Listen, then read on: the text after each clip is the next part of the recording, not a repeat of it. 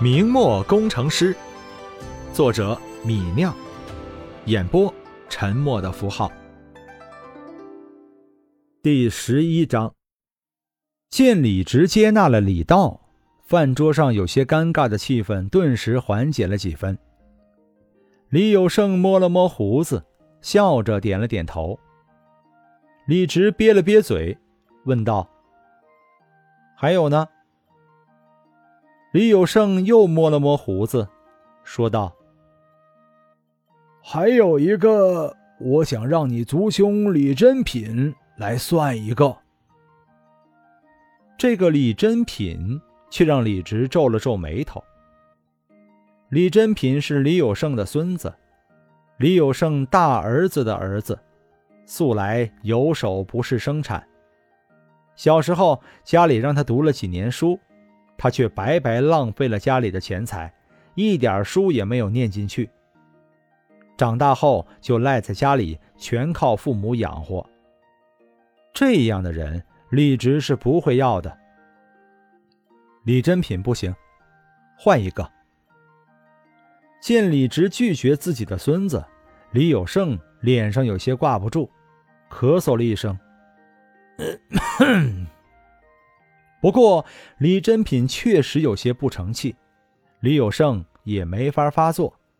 顿了顿，族长李有胜说道：“那便让李老四来吧。”李老四是李直四爷爷的独孙，四爷爷死得早，唯一一个儿子结婚没几年就得肺病死了。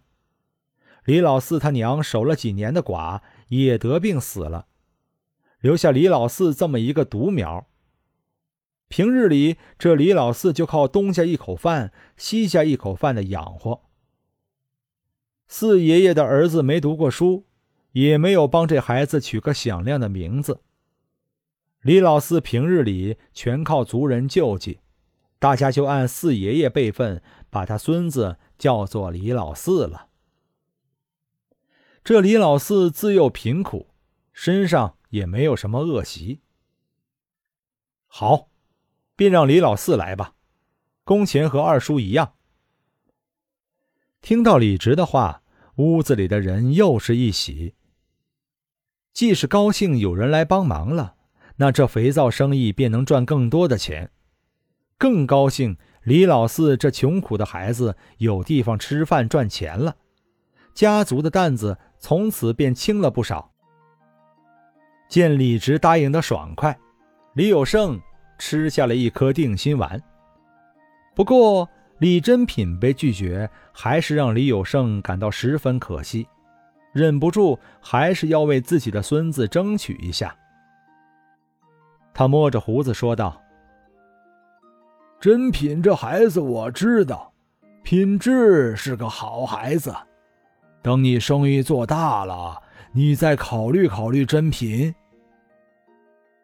肥皂的生意显然是个聚宝盆，李有胜也不怀疑这生意会越做越大。李直随口敷衍道：“以后再说吧。”说好了大事，李有胜和李道放下心来，开始大口的吃着羊肉，一家人聊着八卦，说着闲话。偶尔说上几句玩笑，倒是十分融洽起来。很快就把一锅羊肉一扫而空。第二天一早，还没开门，李道和李老四就来到李直家的门口。李老四年龄比李兴小一点是个十五六岁的孩子，不高的身材，穿着一件十分破旧的棉袄，那棉袄破了几处。而且明显偏小，穿在身上并不合身，大概是几年前做的。少年人长得倒是斯文，大概是自幼没娘没爹，吃百家饭长大。他脸上带着一股讨好人的浅笑。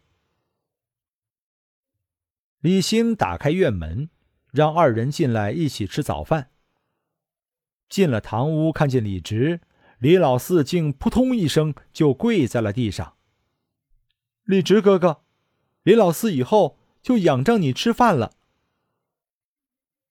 见这孩子的可怜样子，李直心里也是一酸，赶紧扶他起来。一家人不说两家话，哪里要行这大礼的？起来，起来！以后你就跟着我做事，只要你做事老实用心，自然有好日子过。顿了顿，李直又说道：“我这里做工管三餐，每个月还有二两银子月银，二爷爷可和你说了？”李有胜昨天已经把这报酬告诉了李老四。不过，这么高的报酬让李老四有些不相信。寻常店家雇人能给一两五千银子就很好了，哪里还有包饭的？而李直给二两银子，还提供一日三餐，这待遇好的让人有些不相信。此时听李直再说一遍，李老四才相信这是真的，顿时满脸笑得阳光灿烂。直哥哥，你放心，我一定用心做事，老实做人，不会给你添岔子的。李直这才转身和李道说道：“二叔也来了，一起吃早饭吧。”受雇于李直，李道倒是丝毫不端叔叔的架子，赶紧答应李直，跟李直进了堂屋。正是早已在堂屋的饭桌上铺好了饭菜。眼看着肥皂生意每天都能赚几两银子，郑氏也不再吝啬。每人都有管饱的稀饭，一个荷包蛋，半碗榨菜。在这兵荒马乱的崇祯七年，这已经算是丰盛的早饭了。那李老四吃百家饭长大的，有时候一年都吃不上一顿有荤腥的饭。此时坐到桌前。看自己碗里有个荷包蛋，他眼泪就忍不住流了下来。用手擦着眼泪，李老四哽咽着说道：“我都三年没有尝过肉荤的味道了。直哥哥，我一定卖力干活，不会给你添乱的。”李直笑了笑，淡淡说道：“快吃吧，吃饱了好干活。”便是二叔李道，平日里也都是吃惯了康熙的，此时见早饭都有荤菜，也吃得十分香甜，有一句没一句的和诸人闲聊着。李道这早饭吃得十分愉快。吃完饭，店铺就要开张了，门板刚卸下来，就看到门口有十几个哈着气的妇女，眼巴巴的等着李直开卖。肥皂连续两天售罄，心急的顾客们都只有早早来买。李直笑着和客人们打了招呼，便让诸人排队站好，一个个上来买肥皂。李直让二叔李道负责收钱，李老四在店铺里负责发货，自己则和弟弟李兴在厨房里做肥皂。这样有了分工，劳动效率大涨。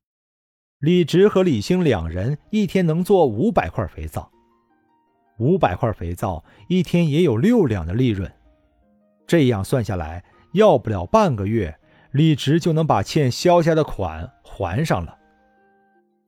不过，李直没有料到更大的生意正接踵而来。李直正关着门在厨房里做肥皂，却看见二叔李道走了过来。要李直出来有事儿。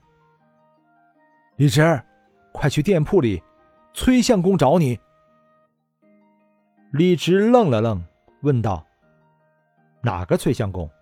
房里的崔相公？”“是啊，就是井边房里的崔相公，他在店铺里坐着等你呢。”崔相公就是崔文定，崔和的父亲。崔文定是个秀才。社会地位较高，被其他人尊称为崔相公。李直暗道：这崔文定找自己做什么呢？难道昨天自己调戏崔和被他知道了，他要来教训自己？不会吧，肖公伟整天追着崔和，也没见崔文定怎么样他呀。本章播讲完毕，感谢您的收听。